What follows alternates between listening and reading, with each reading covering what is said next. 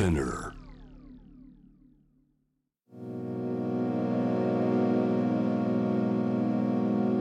Spinner. Spinner. Brand news. Brand new. Spinner. Brand news. With Slack.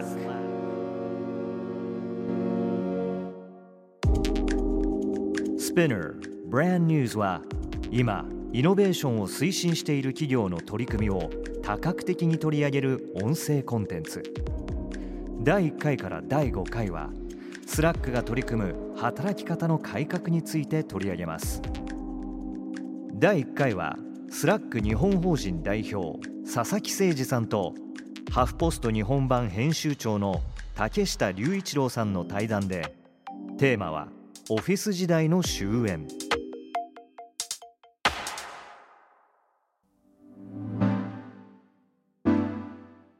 佐々木さんよろしくお願いします。よろしくお願いします。はい、あの今回働き方の大転換というテーマで一個一個伺いたいんですけど、まずやっぱりコロナになってこの Slack っていう固有名詞は日本社会で広まったっていうふうに感じることありますか？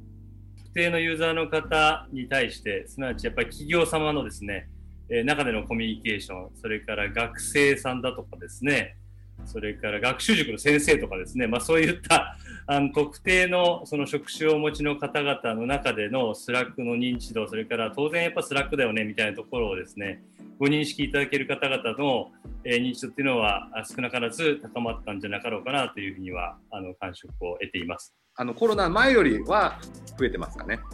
そうですね、あの増えてると思っています。コロナ前はですね、まあ、グローバルにもですね、1200万人のアクティブな、えー毎日使っていただいている方々がいらっしゃるということで、お話をさせていただく機会があったんですけど、コロナ後にはですね、この1200万人が同時にアクセスいただいている方々になって変わってきてますので、えーそういったところももう顕著かなと思ってますし、日本のユーザーさんも100万人を超えているんですけども、それが、まあ、おそらくなんですけども、同時にアクセスいただいている方々、そういうボリュームになってきているというふうには感じています。あのコロナによって働き方というのはどういうふうに変わってるんでしょうか？まあ、企業様によってそこのあたりの温度感っていうのは多少違うところはありますし、業態によっても当然ながら、特に現場がある企業様はですね、そういったところは、えー単にリモートワークって言ってもですね、なかなか進めにくいっていうような課題感おありだとは思うんですけども、むしろそういったあってしかるべくリモートでできるんだというふうにお感じる企業さんはさらに加速をしていますし、もう完全にそういった環境を手に入れるんだっていう形で動き始めたような企業さんもいらっしゃるので、まあ、少し格差があるかもなというふうには感じますけども、そういったこうイメージかなと思います。どうなんですかね、まあ、コロナ、まあ、どこまで、えっと、感染が続いて、いつ収束するか、まあ、世界中の誰もわからないと思うんですけれど、この働き方の変化っていうのは一時的なもんですか、それとももうコロナが収束したら、また元通りのオフィスに出勤して、あの満員電車、ゆらゆら揺れていくっていうのが戻ってくるんですかね、どう思いますか？こういった変化を捉えて、新しい形に進んでいく、それを欲していた方々にとっては、えー前向きな環境になってきてると思うんですけども、先ほど申し上げたように、やはりそのあたりのギャップがですね、広がりつつあるところの懸念は否めがないかななんて思っておりまして、我々としては、その間に入って、そのギャップをなるべく埋めるような、両輪をですね、回していけるようなですね、え当然ながら、そのスラックのようなもので、え体感できる非同期型のコミュニケーションっていうものが、いかに価値を与えられるかという、新しくこう競争力をつけていくですとか、新しいものをクリエイトしていくっていうところの作業に対して、スラックがお手伝いできるようなところを、まあ、率先してですね、お客様のお声も借りながらできるといいなと思っているところです。なんかそのギャップっていうのは私たちメディアとしてもテーマでしてやっぱりその一口にテレワークって言った時にそれに対してポジティブな思いを持つ人となんか面倒くさいなと思う人のギャップがすごく広まってると感じるんですよね。でこれは今世界中でいろんな分断が起きてますけどこういうデジタルの分断ってより深刻だなと思ってましてまあ、やっぱり人と人は会った会う方が一番だねみたいな反論がすぐ出てくるんですけどね、うん、オフィスって今後なくなりますか？あのもう行かなくてもいいじゃない、まあ、現に佐々木さんとか、もう6ヶ月行ってないんですかね。そうなんですよね、はい、結構そういう人いるんですよ、もう半年オフィス行ってないとか、スラックさんのような先進的な企業、またシリコンバレー系の会社とかは、オフィスが一つ魅力だったと思うんですよね。あのまあ、シリコンバレーに行くと、卓球台が置いてあったりとか、ハンモックが置いてあったりとか、でももうそういう魅力がもうなくなっていく気がするんですけど、そんなことないですかね？そうですね、まあ、ハンモックに乗りながらも、空を眺めながら、新しいアイデアが一緒に社員と作れるんであれば、それも一つのオフィスの在り方かもしれませんし、それをなくすべきというふうに否定するべきでなくて、じゃあ、どう生かそうかというような発想が重要なんじゃないかなと思いますので、スラックの中で体験できていること、スラックではできないことを形作ってオフィスの在り方、なんて言ったんですかね、まあ、プレミアムなあり方ですよね。プレミアムの時間をオフィスでの過ごし方をですね、どう作っていくかということかなと思ってますが。どどんな位置づけになりますかね、オフィスに行くっていう意味合いが変わってきそうですけど。うんまあ、日本の企業様であのお会いさせていただいていると、やっぱりこう何か議論をするときですとかね、えー、ワークショップなのか、それからまあ研修なんかもそうですよね。やっぱりこう、こうした同期非同期でできることと、対面でやらないと伝わらない、やってあえて伝えたいみたいなですね、ことっていうのは、ちゃんと分けて、えー、それを意味ある時間としてですね、定義づけながらやっていくっていうことが、まあ、さらに結果を出していくっていう意味でのそのビジネス思考になっていくのかもなと思いますが。じゃあオフィスはなくならないっていうふうに思われてますか？えあのなくならないというふうに考えていますけれども、はい、なんかそこが面白いなと思うのはあの新しい、まあ、イノベーティブな会社さんって本人たちは別として周りは結構何かをディスラプトする何かを壊すっていう位置づけされることが多いと思うんですよね。例えば、まあ、配車型のサービスがあったら、まあ、タクシー業界がなくなるんじゃないかとかでオンラインの本屋さんがあったらじゃあえっと、リアルな街の本屋さんなくなるんじゃないかみたいな。で、スラックさんが出てきたときに、まあ、オフィスがなくなるっていうふうに言う人はまあいないし、まあ、佐々木さんもなんかそういうコミュニケーションしてないなと思うんですけど、その共存するみたいなイメージなんですかね。はい、そうですね。共存だと思いますし、はい、スラックの本社、私だけではなくてですね、スラックの幹部メンバーもそういった形っていうのを作ろうとしてくれているというふうに理解しています。うん物理的なオフィスはサンフランシスコにあるんですよね。そうですね。建物としてあるけど、ただそこに行くのが、えまあ、さっきもあの佐々木さんは日本のスラックの会社にも行ってないっておっしゃってましたけど、同じようにアメリカでも出社してる人はほとんどいないので、まあ、会社に行くっていうのはスラックに現れるっていうことになってるってことですかね。そうですね。はい。うんまあ、私たちもコロナの前は私も別に編集長室みたいな偉そうな部屋があったわけじゃなくてオープンな空間で、まあ、フリーアドレスだったんですよね。うん、なので毎日座ってるところは違ったんですけど、まあ、それでもやっぱり周りにいる人の声しか入ってきなかったなっていうのは分かったんですよね。で周りにいる人がまあ、雑談してるとあなんか彼は頑張ってるなとか彼女はこんなこと考えてるのかとかアポは取れなかったけど一生懸命電話で交渉してたのかっていうのは分かるんですけどもしかしたら別の部屋にいる人も同じように頑張ってたかもしれないのに気づかなかった可能性があるなって気づきました。うん、その通だと見えますよね。そうですね。あの表現すると、ガラス張りの会議室でですね、はい、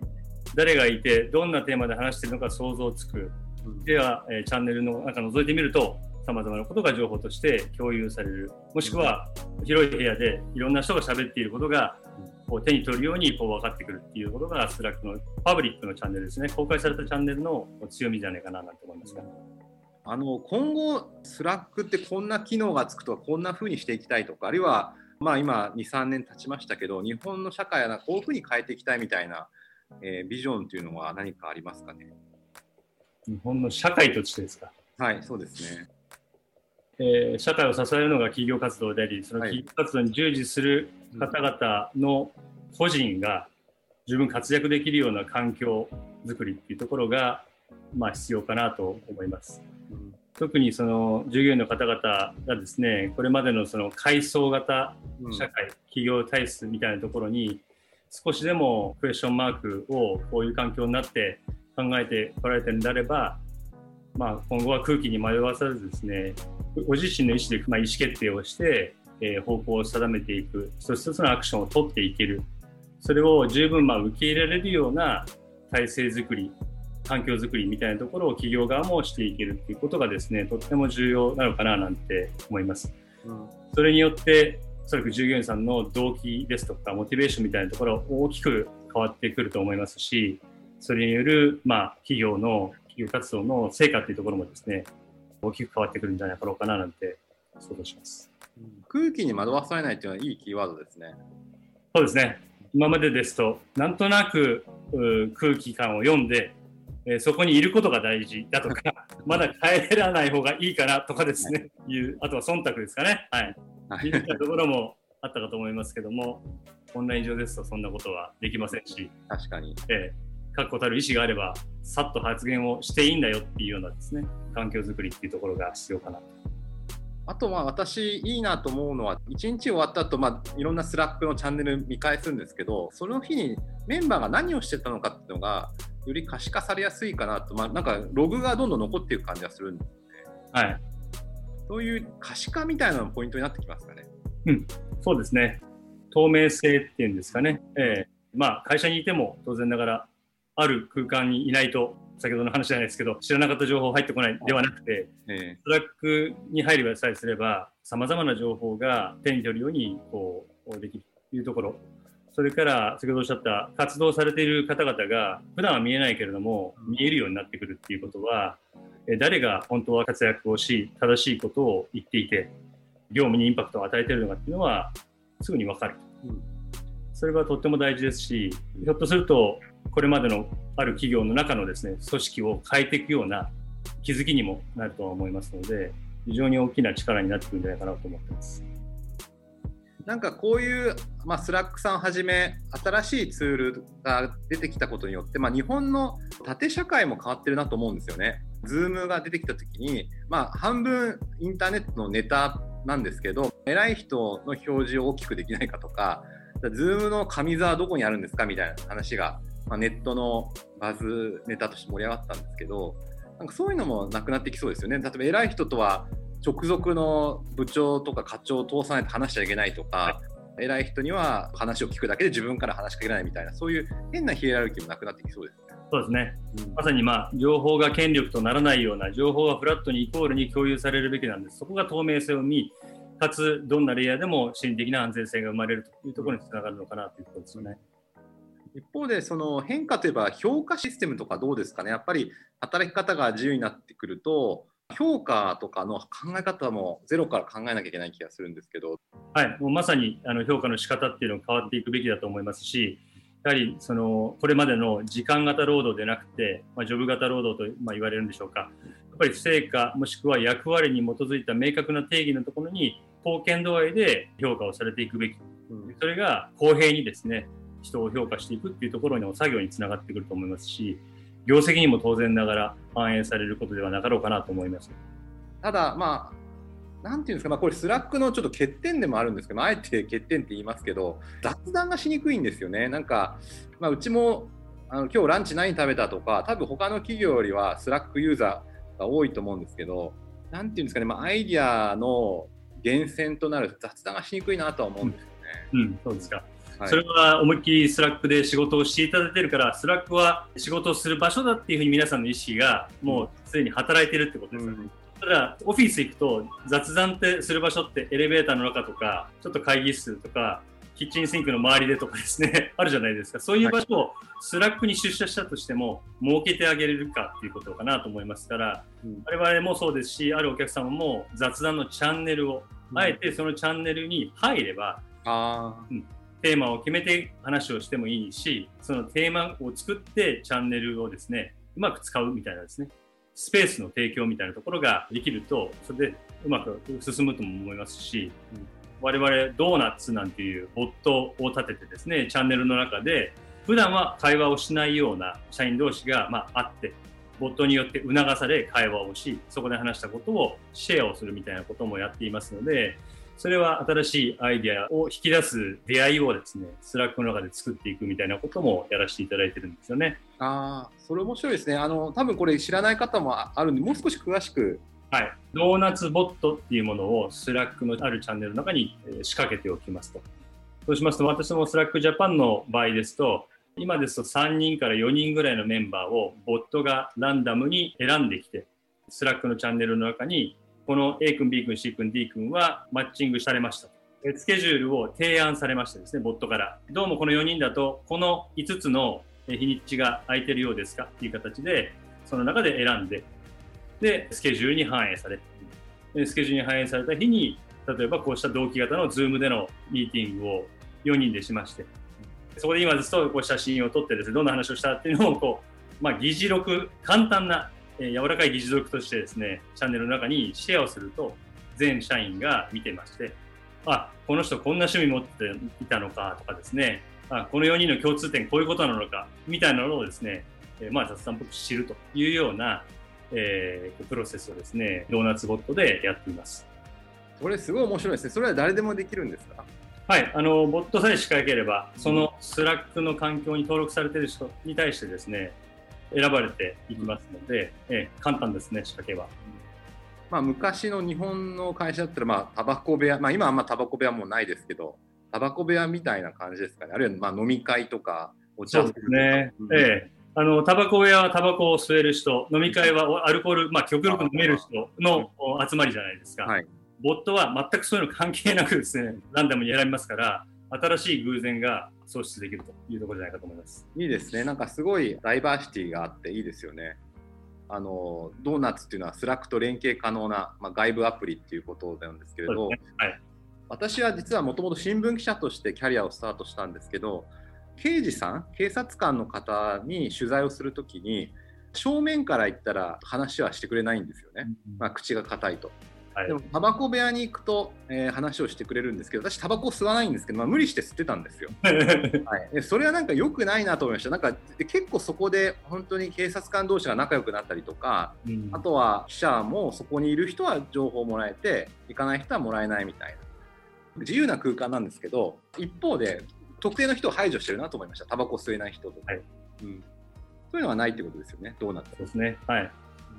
あの最後に何か一言メッセージがあればお願いします。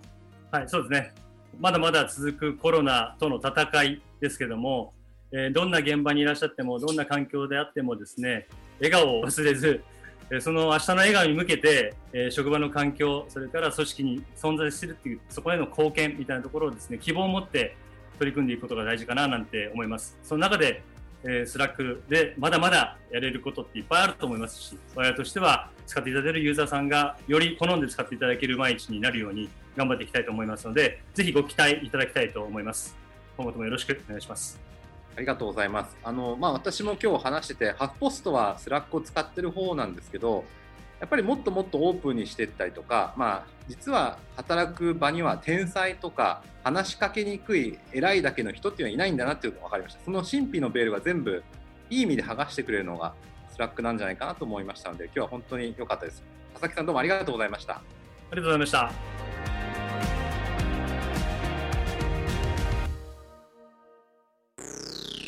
Spinner